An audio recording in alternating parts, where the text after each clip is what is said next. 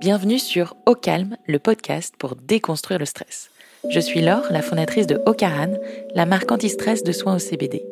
Nous avons créé ce podcast car une personne sur deux est touchée par le stress en France, et vous en faites sans doute partie. Les épisodes de Calme vous apprendront à canaliser votre stress grâce à des histoires inspirantes, des retours d'expérience et des conseils d'experts holistiques et médicaux. Le but? Vous donner les clés via des exemples concrets pour mieux le gérer et vivre enfin plus apaisé. Ça commence dès maintenant et c'est au calme. Aujourd'hui, je reçois Marie Dequitte, qui est psychologue clinicienne, sexologue et professeure de sexologie. Bonjour Marie. Bonjour. Marie, merci d'être avec nous. La sexualité, la sexologie, tout ça, ce sont des sujets qui reviennent très souvent chez Ocaran, puisqu'en fait, ils sont facteurs de stress et ils illustrent beaucoup de, de notre stress quotidien. Est-ce que tu peux m'expliquer ce que c'est la sexologie et ce que c'est être sexologue? Alors, la sexologie, c'est... Euh, euh, désormais un métier qui est un peu plus connu qu'auparavant, c'est euh, de pouvoir justement accompagner toutes les personnes qui, rencontrent des difficultés dans leur intimité ou dans leur sexualité. Et être sexologue, du coup, bah, c'est de pouvoir justement proposer cet accompagnement. pas forcément guérir quand il y a une pathologie, mais plutôt justement de voir quelle est la dynamique, quel est le fonctionnement au point de vue intime, au point de vue sexuel, comment est-ce que ça se répercute dans la relation. Euh, de pouvoir euh, tout simplement voilà, donner peut-être quelques guidelines de temps en temps, de pouvoir euh, voir quelles sont les fausses croyances ou qu'est-ce qui vient limiter la sexualité. et de surtout pouvoir proposer un accompagnement ouvert à tous et à toutes. Quoi. Comment t'en es venue à ce métier de sexologue, toi? J'ai commencé par des études de, psychologie euh, à, l'UCL, à l'Université catholique de Louvain-la-Neuve en Belgique. Et euh, c'est une université qui propose plusieurs cursus quand on choisit la psychologie. Il y en a une, c'était euh, criminologie. Je me suis dit, waouh, c'est super intéressant. et il y en avait une autre, c'était sexologie. Et puis évidemment la psychologie. Et euh, je me suis dit, euh, mais sexologie, quoi, c'est super intéressant. Comment ça se fait qu'on euh, on apprend ça, mais qu'à la fac mm. Et il y a des études pour ça en plus, mais c'est incroyable. Mais qu'est-ce qu'on peut bien apprendre dans ces études?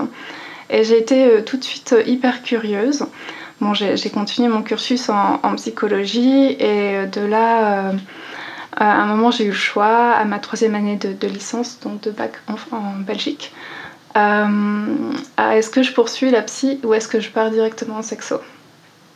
Et là, je me suis dit, non, on va continuer la psy, c'est quand même franchement intéressant, puis c'est un diplôme euh, qui permet quand même euh, une reconnaissance en France et en Belgique légitime, entre guillemets. et après avoir fini mon master de psychologie, là, je me suis dit, en fait, il faut que je le fasse.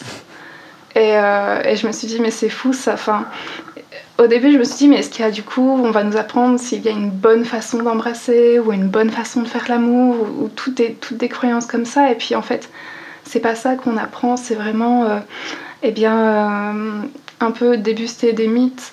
de qu'est-ce qu'il faut faire, qu'est-ce qu'il faut pas faire, etc. Alors qu'on apprend vite qu'en sexualité, on est libre de tout faire, avec le consentement du, du ou de la partenaire, évidemment. Et, et d'aider en fait les personnes qui là sont en souffrance. C'est ça en fait qu'on apprend en sexologie. Et aujourd'hui, comment tu exerces? Alors comment ça comment Est-ce que tu fais des conférences parce que tu es professeur? Est-ce que tu reçois des gens à ton cabinet? Alors, euh, je reçois effectivement euh, des patients et des patientes au cabinet dans le 15e. Euh, et je, je fais pas forcément de conférences, je donne cours du coup aux aux étudiantes et aux étudiants, il y a plus d'étudiantes, euh, euh, au diplôme universitaire euh, de l'Université de Paris. Donc là, elles sont à peu près une trentaine, je dirais. Donc j'ai des cours spécifiques que je vais leur donner. On est plusieurs, plusieurs invités de cours. Donc voilà, chacun a un peu sa, spécialité. Moi, je fais plutôt les, les, fondements de la sexo avec Master et Johnson, par exemple, qui ont été les premiers à montrer que la sexologie, la sexualité pouvait être quelque chose euh, de scientifique. Et, et j'enseigne aussi tout ce qui est dyspareunie et vaginisme. Ok. C'est intéressant, tu dis il y a plus de femmes que d'hommes qui assistent à mes cours. Est-ce que tu sais pourquoi? Est-ce que c'est représentatif du métier de sexologue? Euh, Je ne sais pas si c'est représentatif du métier de sexologue, parce qu'il y a quand même beaucoup de représentants masculins, entre guillemets, mais euh, euh, ce sont des personnes qui exercent des métiers déjà dans le soin. Et comme on sait que les métiers du soin sont majoritairement occupés par des femmes, de fait, j'ai plus de femmes. Tu parlais de vaginisme. Je te propose de commencer par, euh, par ce sujet qui est fort en termes de stress. Est-ce que tu peux nous expliquer ce qu'est le vaginisme et par quelles sont les causes Qu'est-ce qui le crée? Oh, ce qui le crée, ça peut être multiple. Il y a vraiment beaucoup, beaucoup euh, de, facteurs qui peuvent créer euh, du vaginisme ou favoriser le vaginisme. le vaginisme, en fait, c'est une, ça peut être une hypertonie des muscles du périnée qui empêche l'intromission euh, d'un pénis à l'intérieur d'un vagin. Euh, ça peut être par exemple euh, créé par, par des douleurs à répétition quand il y a eu plusieurs tentatives, de là ça a été associé à quelque chose de, de, pas fun en fait, hein, de, douloureux, de, désagréable. Donc la sexualité est associée à quelque chose de désagréable. donc on n'y va plus. Hein. Je pense que quand euh, on se fait mal à plusieurs reprises, on apprend que ce qui s'y passe, bah, c'est pas cool. Donc euh, bah, on le refait pas. Et c'est le cerveau qui envoie un message aux muscles ou comment tu euh, En fait, c'est plusieurs mécanismes. Euh, on peut dire que c'est la mémoire en fait qui, va associer ce qui se passe. C'est comme un conditionnement en fait. Euh, de, bah, ça, ça se passe, donc c'est associé négativement, donc eh bien, on va plus anticiper positivement le rapport sexuel. De là, on va plus forcément créer euh, de fantasmes, de choses qu'on anticipait positivement, comme tu disais tout à l'heure. Et donc la libido aussi, elle, elle s'éteint petit à petit parce que bah, on n'a pas forcément envie d'y retourner. C'est comme manger un plat. J'aime bien faire euh, des, comparaisons avec la nourriture. C'est plus simple parfois, je trouve. Euh, c'est dire, bah, ce plat, bah, en fait, j'ai pas aimé le goût. Mais on, me le fait manger et bah, à la fin, j'ai vraiment, je suis vraiment écœurée par ce plat-là. C'est à peu près la même chose. Dans la sexualité, en fait, il y a plusieurs phases. Il y a la phase du désir, de l'excitation, du plateau. donc c'est là où pendant le rapport, l'orgasme, qui n'est pas obligatoire, et la résolution. Et euh, dans la phase du désir, c'est euh, de la dopamine qui va être libérée. C'est un neurotransmetteur. Et en fait, la dopamine, ça va être un peu comme dans les circuits euh, de récompense. Comme dans les, jeux d'argent, etc. Et donc, c'est ce qui va faire qu'on va avoir envie d'y aller. Pendant l'excitation, ça va être euh, de l'acétylcholine, si je ne me trompe pas. Et ça va être ça qui, en fait, va créer euh, l'apprentissage, la mémoire, ça va être associé. Et donc, c'est là où on se dit, bah, en fait, ça, ce qui est en train de se passer, j'aime ou je n'aime pas, ou j'apprends, en fait, que ce qui s'y passe, c'est comme ci ou comme ça. Euh, ensuite, à l'orgasme, ça va être plutôt de la noradrénaline, donc ça va être la décharge euh, des contractions musculaires, ça va être euh, l'accélération euh, du flux sanguin, du rythme cardiaque, et il y aura aussi donc cet apprentissage-là, de il se passe quelque chose de puissant dans mon corps et j'apprends que c'est plutôt sympathique, et donc je peux laisser aller. Et dans la résolution, donc ça va être plutôt de l'ocytocine, donc qui est une hormone, enfin un neurotransmetteur plutôt bien connu, qui va être euh, justement l'hormone du plaisir, euh, du bonheur, euh, l'attachement. de l'attachement, exactement. C'est hyper intéressant que tu nous parles des neurotransmetteurs et hormones. Nous, dans le stress, on parle tout le temps du cortisol. Oui. Est-ce que l'excès de cortisol peut avoir un impact sur la stimulation des neurotransmetteurs dont tu as parlé et donc sur la sexualité? Bien sûr. Alors, un petit peu de cortisol, c'est pas grave. Euh, d'ailleurs, euh, dans la sexualité, euh, le stress peut ne pas forcément être mauvais. parfois, on aime bien les interdits, par exemple, ça, ça stimule un petit peu, un petit peu l'excitation, et donc voilà. Mais trop de cortisol, effectivement, ça peut venir avoir un impact, particulièrement sur la fatigue, par exemple, aussi la fatigue, le stress, enfin évidemment le stress, quand on est fort stressé, on fatigue plus vite. Euh, on a plus hum, d'interférences euh, d'un point de vue cognitif au niveau des pensées.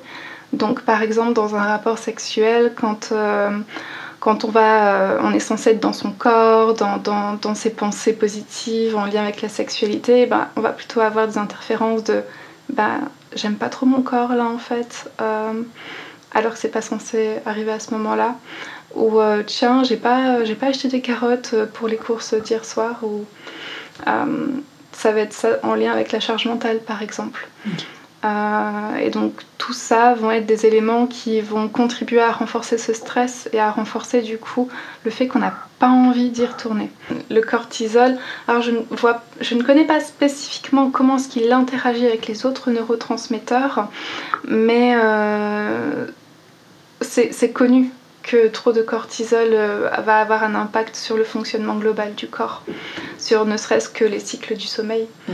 Et donc de fait, si on dort pas bien, ben, on est plus fatigué. Si on est plus fatigué, ben, on est plus sensible euh, d'un point de vue euh, cognitif ou d'un point de vue corporel. Euh, on va avoir moins d'énergie pour investir une relation aussi, pour investir un rapport sexuel. Pour dire, ben, en fait, parfois on peut aussi considérer que le rapport sexuel apporte de l'énergie mais quand on est dans cette phase de, fatigue et où on se dit, ben, en fait, il va falloir que je fasse ci ou ça parce que c'est nos croyances, euh, ah ben, un rapport sexuel va se dérouler comme ci, comme ça, comme ça, euh, bon, bah, est-ce que j'ai envie d'y aller? Oui, non. Euh, ok, ça va me demander beaucoup d'énergie. Là, on est dans un rapport en fait coût-bénéfice qui n'est pas forcément sain parce que du coup, ça veut dire qu'on envisage la sexualité d'une manière qui n'est pas pas forcément euh, euh, libre et en gain d'énergie. On rentre dans des scénarios de bah, je sais que je dois faire euh, le préliminaire, le rapport sexuel, le pénétrant, et puis bah, après on va pouvoir dormir. Ah oui, ça libère de l'endorphine aussi, donc c'est normal qu'on dorme après. mais du coup, on n'est plus dans l'exploration, on n'est plus dans la curiosité, on n'est plus dans ce, de ce, dans ce bien-être qui nous stimule aussi et qui nous apporte en réalité de l'énergie. Ouais, parce que pour pouvoir avoir ce lâcher-prise, il faut du temps. Mm. Et euh, dans une société où on court beaucoup, oui. on ne se, se, mm. donne pas forcément ce temps-là. Tout à fait. Tu disais le rapport sexuel peut aussi apporter de l'énergie. On dit que le sexe est aussi un anti-stress naturel. Mm-hmm. C'est vrai ou c'est faux?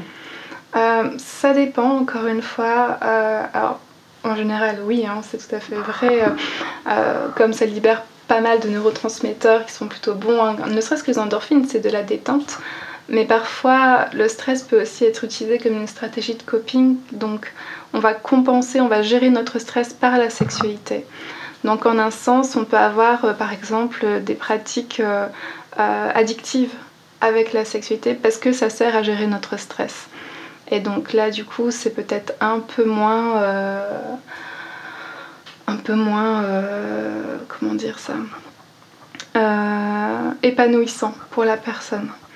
Parce que du coup, bah, ça peut, quand ça devient une addiction, entre guillemets, bah, ça, vient impacter les relations sociales, la relation au travail, sa relation à soi aussi, les économies, les finances, bref, ça, on est dans tout au fait autre chose. Et si j'ai une addiction qui me permet de gérer mon stress, une addiction liée à la sexualité, qu'est-ce que tu conseilles de faire? Euh, ça dépend en fait euh, de, la personne qu'on a en face de soi.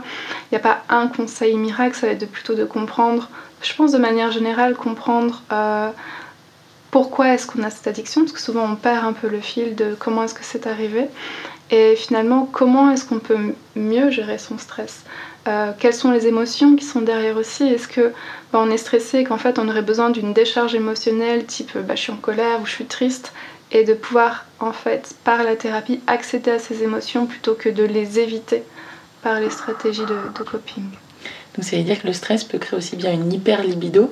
Je gère mon stress par une hypersexualité et une hypolibido comme je suis très stressée, j'arrête toute mhm. sexualité. Oui, par exemple, oui. Euh, je dirais pas hyper libido, mais en tout cas, c'est un besoin de décharge. C'est pas un besoin de, connexion et de partage avec la personne de, de notre choix. C'est pas la sexualité, c'est aussi un moment d'intimité, alors seul avec soi-même ou à deux. Et c'est pas tant on veut du sexe, c'est on veut partager quelque chose de fort et de puissant avec l'autre. Euh, alors que dans l'addiction, par exemple, ce serait vraiment je recherche une décharge et pas forcément cette intimité, cette connexion à l'autre. Ok. Est-ce que tu as étudié un peu la question de la pornographie là-dedans et le lien entre le stress et l'excès de pornographie? Mhm. Alors pas avec l'excès de pornographie, mais il y a une étude euh, qui, qui, a évalué chez les femmes du coup euh, et, la, et le stress que quand, je ne sais plus exactement avec le groupe contrôle etc, mais euh, quand les, les femmes regardaient un porno, et qu'elles étaient plutôt fatiguées ou stressées, leur attention va être dirigée vers autre chose. Donc elles vont être moins sensibles, elles vont être moins excitées euh, que si justement elles étaient euh, euh, toute, toute, attention orientée vers, vers ce porno. D'accord. Je te posais la question parce que je pense également au stress post-traumatique mhm. de personnes qui ont vécu des violences sexuelles mhm. et qui du coup vont aller répéter par le visionnage ou par l'action ces violences-là et qui finalement sont dans une boucle un peu infernale où mhm. elles sont plus qu'excitées que par cette violence. C'est pas toujours le cas heureusement. Parfois, euh, parfois aussi un, trauma, euh, bon, c'est horrible hein, ce qui se passe, mais va avoir des répercussions différentes sur la sexualité. Effectivement, il peut y avoir ce mécanisme-là qui se met en place avec un, phénomène de répétition, mais c'est pas généralisé. Parfois, euh, ça peut aussi permettre à la personne qui a vécu ces violences d'avoir, de vouloir multiplier les expériences sexuelles pour en fait voir qu'il y a d'autres choses possibles que ce qu'elles ont déjà vécu ou ce qu'ils ont déjà vécu aussi. Tu accompagnes toi ce type de personnes? Quel est le profil de patient que tu as? Euh, Moi je reçois beaucoup de personnes qui, euh, qui ont des problématiques en lien avec le vaginisme et dyspareunie. Euh, il y a effectivement parfois un, abus ou, un trauma qui, qui est derrière cette, cette souffrance. Après, euh, je n'ai pas, pas accompagné spécifiquement pour un trauma. Euh, bien souvent, si c'est euh, un trauma qui vient de se passer en plus, pour moi, c'est un centre de victimologie ou un centre de traumatologie où là, vraiment, c'est une prise en charge bien spécifique. Par contre, quand le trauma est déjà plus ou moins bien intégré et que là c'est vraiment dans une optique de reconquérir son corps, euh, de, retrouver quelque chose de positif dans la sexualité, là oui je propose un accompagnement. Comment on peut reconquérir son corps? Oh, il y a plein, il y a plein de, moyens, plein de méthodes. Euh, je pense que déjà vis-à-vis de soi, il faut pouvoir euh, regarder son corps avec avec euh, comment est-ce qu'on dit ce mot Bienveillance. Bienveillance, oui c'est ça, avec compassion aussi, parce que le corps, il a vécu des choses, mais il a toujours été là aussi. Euh, il a soutenu, il, a, il, a, il a subi aussi parfois, mais il est toujours là. Et donc de pouvoir aussi comprendre que le corps n'est pas un ennemi, c'est plutôt un allié. et petit à petit cheminer en fait en ce sens. Euh, que bah, parfois oui on a compensé nos émotions en mangeant beaucoup beaucoup beaucoup euh, et ben on a grossi et on peut détester ses rondeurs on peut détester ses formes mais en fait euh, c'est parce que le corps a essayé de, soutenir de la meilleure façon qu'il pouvait avec cette façon de gérer le stress par exemple pour reconquérir son corps, c'est aussi se rebaigner dans quelque chose de, sensoriel pour soi. Donc par exemple d'aller faire du sport, de faire du yoga, de faire de la méditation, d'aller nager, de, faire des choses en fait où on se réapproprie chacun de nos muscles. Euh, et puis ça fait du bien en fait de faire du sport aussi. Euh, après de pouvoir aussi accepter le toucher. mais le toucher positif, le fait de, se mettre un peu de crème, de, de pouvoir se masser ou de pouvoir laisser l'autre aussi euh, nous toucher, qui peut être parfois un peu plus complexe aussi, parce qu'on a eu parfois peur que l'autre nous fasse du mal. Donc euh, progressivement, de se dire que bah, la caresse peut être aussi euh, quelque chose de, bien pour nous avant d'être bien pour l'autre. Et ça, c'est quelque chose que je perçois beaucoup au sein des consultations. de voir que très souvent, on se dit que la sexualité, oui, mais c'est pour l'autre, c'est pour qu'il ou elle se sente bien, ou je veux pas qu'il ou elle culpabilise parce que je le fais pas. Euh, oui, mais avant tout, en fait, le sexe ou la sexualité, l'intimité, c'est pour soi. C'est pour s'autoriser à soi de ressentir ces sensations positives et pas forcément pour faire plaisir à l'autre. Mmh. Qui est peut-être une injonction plus tournée vers les femmes euh, en règle générale, ou tu as aussi le sentiment que les hommes se mettent beaucoup de pression maintenant sur la sexualité? Euh, C'est valable pour les hommes également. Il y a pas dans la même mesure.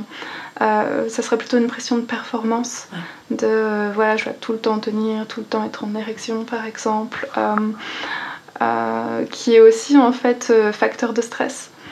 Euh, de se dire, euh, et, souvent euh, dans, les consultations liées avec des, troubles de l'érection ou des troubles de l'éjaculation, ça va être justement une hypertonie aussi au niveau du corps parce que le stress, au-delà d'avoir un impact sur les pensées, mm. a un impact sur le corps et on va être plus tendu, plus, plus crispé et donc chez, chez, les hommes qui souffrent d'angoisse de, performance vont avoir une, un, une hypertonie plus générale au niveau du corps, ils vont être plus contractés. Donc là, par exemple, euh, bah, ils, vont, ils, vont avoir, ils peuvent avoir une éjaculation plus rapide. Qu'est-ce qu'on peut conseiller à ces hommes qui ont cette hypertonie, cette pression face à la performance? Eh bien, des exercices de, respiration, par exemple, pour euh, se réapproprier justement, euh, parce que quand on est hypertonique, on respire plus vite aussi. Donc apprendre à relâcher le souffle. Pour relâcher les muscles, on peut faire des exercices de méditation pour prendre ou de pleine conscience pour bien prendre conscience de chacun des petits muscles qu'on a et surtout des muscles du bassin du coup qu'on a tendance à, avoir moins mobilisés consciemment. Euh, le périnée et donc de pouvoir leur faire prendre conscience qu'ils sont aussi un périnée. Donc il euh, y, a plein de choses en réalité à mettre en place. La course à l'orgasme, c'est quelque chose dont on a parlé avec euh, Dora Muto, qui a un compte qui s'appelle Tajoui, et c'est pour ça qu'elle avait créé ce compte-là, euh, Tajoui, parce qu'elle voyait un différentiel orgasmique entre les mhm. hommes et les femmes. Mhm. Est-ce que tu peux nous expliquer d'où il vient ce différentiel orgasmique? Euh, Je dirais le bon vieil héritage de, comment dit, du devoir marital. Euh, de, finalement, le plaisir euh, féminin euh, a toujours été très peu abordé. mis, sous, mis sous clé aussi parfois. Bon, un peu moins en ce moment, je l'espère. En tout cas, c'est ce que moi j'observe de, mon point de vue. et que finalement, et encore aujourd'hui, hein, parmi certaines de mes patientes, je le vois, je le remarque, c'est lui, s'il jouit, bah, ça veut dire que le rapport sexuel était bien. Oui, mais votre plaisir à vous dans tout ça, euh, il, est où en fait? Qu'est-ce qui vous a fait plaisir? Alors, parfois, et, ça me fait sourire, entre guillemets, euh, euh, c'est oui, bah lui, il a eu un orgasme, mais pas moi, et c'est pas juste, et je suis frustrée. Donc là, encore une fois, il y a une pression à avoir un orgasme, à avoir quelque chose qui n'est pas forcément en fait non plus hyper épanouissant. en somme, c'est mais qu'est-ce qui vous a fait plaisir? Est-ce que tout le reste tout le reste, tout ce que vous avez vécu ensemble dans ce moment, parce qu'un orgasme finalement ça dure euh, une seconde et demie, enfin quelque chose comme ça, mais tout le reste, est-ce que c'était mauvais pour que ça gâche l'entièreté de, de, votre rapport sexuel, de ce rapport intime, de ce moment de partage en fait? C'est comme si on, va boire un verre avec une copine, qu'on parle de choses super trop chouettes, et puis en fait on touche à un sujet un peu plus touchy, donc c'est à dire que la soirée était absolument mais catastrophique. je suis pas si sûre de ça. Donc, euh, enfin, je sais pas si la comparaison est, bonne, mais euh, euh, ouais, la pression à l'orgasme fait, fait, beaucoup de mal parce que finalement, il y a différents types d'orgasmes. Donc souvent on va en rechercher un, celui qui est le plus connu, celui où on sent toutes les contractions musculaires. il faut bien faire différence entre orgasme et orgaste aussi. Un orgasme où il y aura vraiment cette connexion euh, aux émotions, euh, à, nos fantasmes, à la psyché, euh, avec un bien-être général et l'orgasme qui va être tout simplement, tout simplement si on veut, la contraction musculaire, comme on peut avoir dans une décharge par exemple. Ok. Mm. Du coup, si je comprends, c'est que tu dis aux femmes de relativiser, de se dire que si elles ont moins d'orgasme, il faut aussi prendre voir ce qu'il y a de positif dans le reste du rapport ou non, il y a quand même un, travail Pas qu'aux femmes. Euh, non, je dis pas aux femmes de relativiser, absolument pas. Euh, c'est pas juste que, que leurs partenaires ont un orgasme et pas elles. mais on peut le réclamer aussi. Euh, enfin, le réclamer, pas de manière je, le veux, mais de pouvoir faire comprendre aussi au partenaire que bah, c'est juste tout simplement pas juste. Et, mais ce que je veux dire en fait aux femmes et aux hommes, c'est que c'est pas l'orgasme qui, qui, compte réellement, c'est le moment de partage, c'est tout ce qui se passe aussi pendant ce moment-là. Qu'est-ce qui vous a plu et qu'est-ce qui vous a pas plu. Euh, l'orgasme, c'est euh, c'est un plat parmi tant d'autres en fait. et si on, on, est attentif à se plaire mutuellement et à faire attention à l'autre, peut-être que finalement le, le, bouquet final arrivera. Et puis euh, l'orgasme, si on, on, passe notre temps à courir derrière, mm. on on l'a pas parce que euh, en fait euh, si on est dans cette pression de il me le faut, il me le faut, il me le faut, euh, ben, on n'est plus connecté au corps, on n'est plus connecté à, ce qui se passe, on n'est plus connecté à notre partenaire, on est juste dans cette forme de, stress en réalité et bah, le stress c'est contre-productif. On parle d'anorgasmie aussi, qu'est-ce que mhm. c'est? C'est l'impossibilité à atteindre la jouissance. Et ça c'est psychologique, physique euh, ça dépend si c'est primaire ou secondaire. Euh, primaire, ça veut dire que ça a toujours été là, c'est que cette personne n'a jamais réussi à atteindre l'orgasme. Secondaire, ça veut dire qu'il bah, y a déjà eu une vie sexuelle active épanouissante avec l'orgasme, mais que tout d'un coup, c'est plus possible. Euh, ça peut être psychologique, comme ça peut être physique. Parfois, après après, euh, je sais pas, une maladie ou, quelque chose, euh, un accouchement, euh, eh bien, il y a des nerfs qui peuvent être lésés, ou il y a la vulve aussi, ou qui peuvent être un peu plus différentes, ou, enfin, ou la connexion au partenaire aussi qui change, ou tout simplement la, la, relation à l'autre. En fait, c'est pas forcément lié à soi, hein. le sexe on le fait à deux aussi, donc il suffit tout simplement que la dynamique du couple ou de la relation change pour que en fait tout le reste change également. Donc l'anorgasmie peut avoir euh, plusieurs facteurs, comme toutes les autres euh, formes de, souffrance et de dysfonction. Ok. En parlant de souffrance, je voudrais revenir sur le mm. vaginisme parce que c'est comme une de tes spécialités. Mm. Qu'est-ce qu'on conseille à une femme qui souffre de vaginisme pour, euh, pour prendre la situation en main et potentiellement aller mieux euh, Déjà, peut-être euh, comprendre euh, que le vaginisme, ce n'est pas que elle. comme je disais il y a, il y a cinq minutes, un rapport sexuel, c'est quelque chose qu'on fait à deux. Et donc parfois, c'est aussi s'interroger sur quelle est la part de l'autre. pourquoi est-ce que tout d'un coup, mon corps se ferme? Est-ce que c'est lié à, à un trauma passé?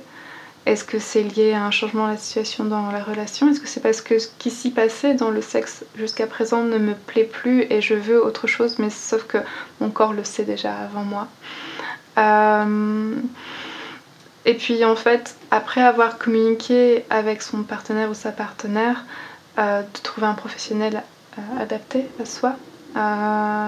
et c'est important parce qu'on n'est pas obligé de s'entendre avec tous les professionnels qu'on va rencontrer. Euh, mais trouver la bonne ou le bon kiné, euh, sage-femme, euh, sexologue, psychologue ou tout autre professionnel qui peuvent accompagner sur ces problématiques. Et est-ce que la masturbation a une place là-dedans, dans ce protocole un petit peu de, de santé? C'est pas obligatoire. en tout cas, moi je donne parfois des exercices, mais ce ne sont pas des injonctions supplémentaires. La masturbation, si la personne le souhaite, pourquoi pas En fait, c'est une réappropriation de, son corps, c'est un apprentissage de son corps, c'est euh, un apprentissage de ce qui nous fait plaisir également. Donc, euh, si cette personne souhaite euh, bah, se réapproprier son corps, pas la masturbation, bah, pourquoi pas C'est pas moi qui vais lui dire bah, vous avez le droit, vous n'avez pas le droit. Sur le sujet de la masturbation, il y a aussi une différence femme-homme. J'ai l'impression qu'elle n'est pas perçue de la même façon. Euh, quel est ton avis là-dessus, sur la place de la masturbation dans la société? Euh, La masturbation féminine a longtemps été proscrite. Donc de fait, euh, bien souvent, j'entends de la culpabilité ou de la honte chez les femmes qui se masturbent. alors que c'est beaucoup moins présent tout de même chez la population masculine. Euh, Après, je pense que les médias en ce moment font quand même du bon travail. et on, a tendance à, vulgariser entre guillemets la sexualité, à, dédramatiser un peu tout ce qui est de l'ordre du possible dans la sexualité et la masturbation en fait partie. Je pense que aujourd'hui, les générations qui, qui, euh, qui nous suivent euh, ont beaucoup moins de difficultés à accéder à la masturbation que, que celles qui sont au-dessus de nous. Je, moi, j'étais assez frappée de parents de très jeunes enfants qui ne savaient pas comment réagir quand mm. l'enfant découvrait sa sexualité et potentiellement pouvait avoir un acte masturbatoire, comment tu leur mm. conseilles d'approcher les choses? Alors il y a plein de super livres qui sont sortis pour euh, parler de sexualité ou, euh, ou, de rapport au corps avec les enfants. Mais en tout cas, ce n'est surtout pas de, de, de, de, taper sur les mains si, euh, si l'enfant touche, de pouvoir simplement expliquer avec des mots que les enfants vont comprendre que bah, c'est normal. ils découvrent une partie de leur corps. Euh, que ce n'est pas forcément sale, c'est juste que des choses qu'on peut faire dans l'espace public et d'autres pas. C'est les codes de, la société, euh, mais surtout pas avec une empreinte négative de dégoût, euh, qui en fait c'est juste le regard de l'adulte sur la sexualité et pas tellement celui de l'enfant qui ne sait même pas en fait que c'est sexuel ce qu'il est en train de faire. Pour lui c'est juste, ou pour elle, juste la découverte de cette zone du corps. Il est en train d'apprendre, ah bah ça fait des choses, c'est plutôt sympathique. Je me souviens dans les cours d'éducation sexuelle, alors c'est, j'ai 30 ans, donc c'est il y a plus de 15 ans, mais on parlait de reproduction et on parlait de, de protection. En gros, ça, on ne parlait pas de plaisir. Est-ce que c'est quelque chose qui a changé aujourd'hui? Ah, Je crois que c'est encore euh, difficile.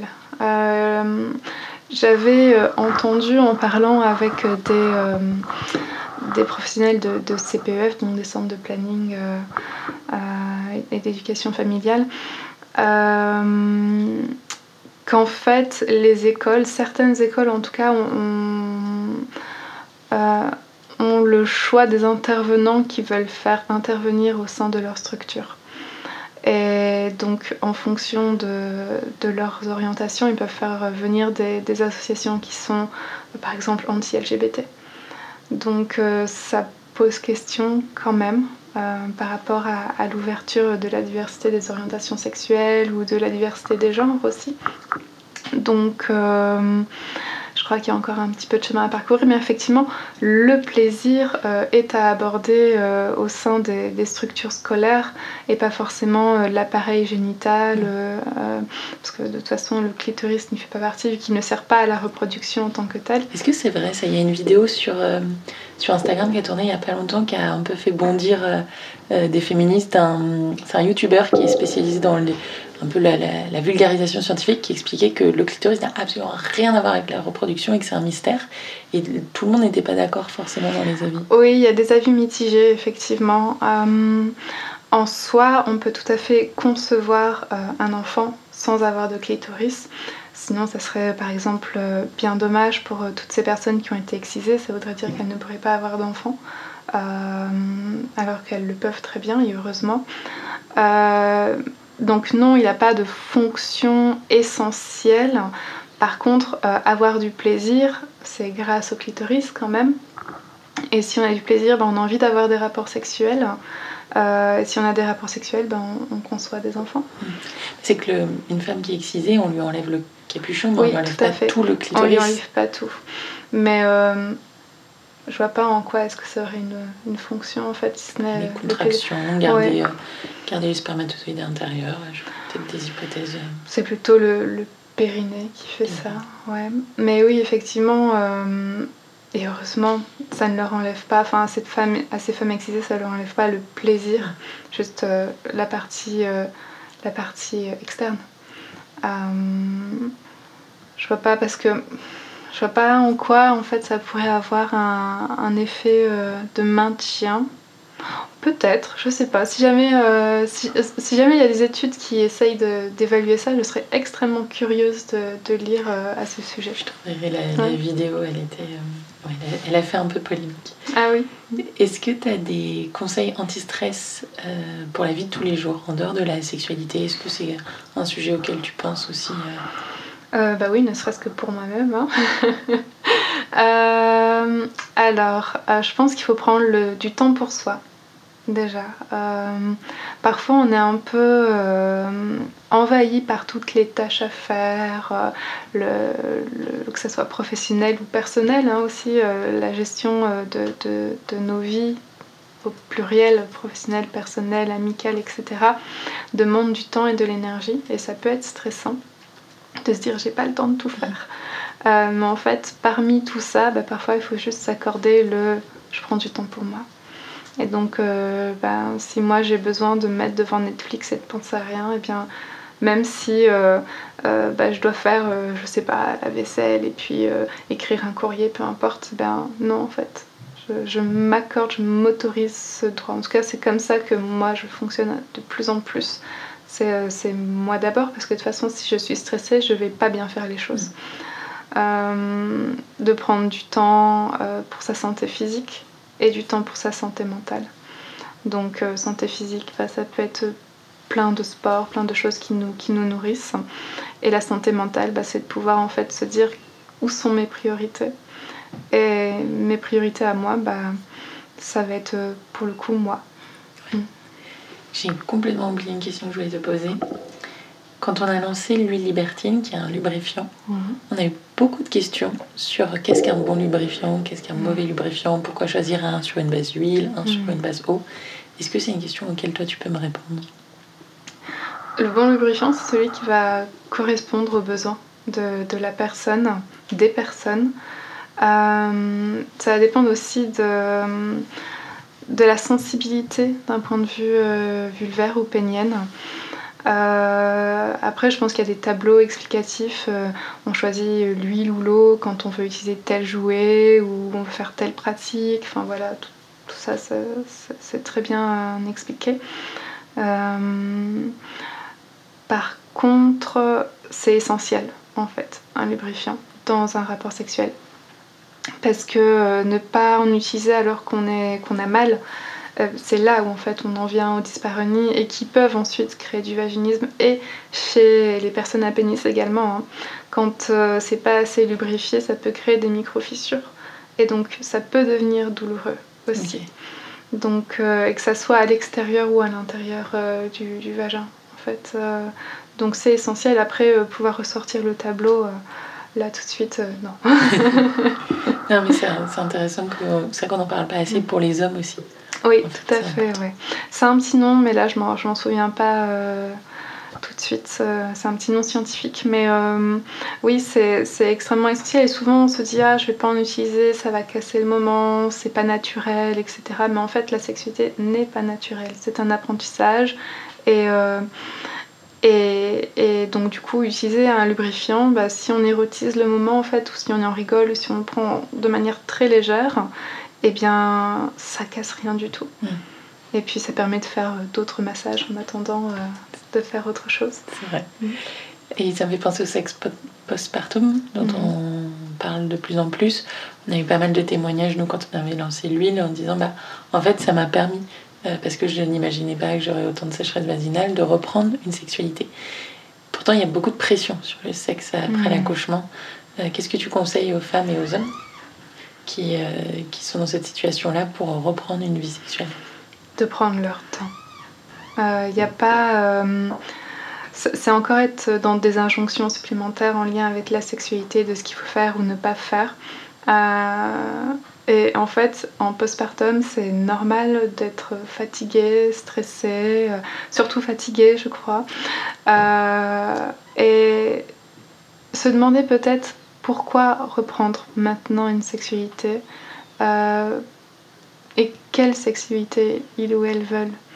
Euh, parce que parfois on se dit je veux être comme avant, mais en fait euh, votre vie a changé, donc être comme avant c'est peut-être plus forcément possible.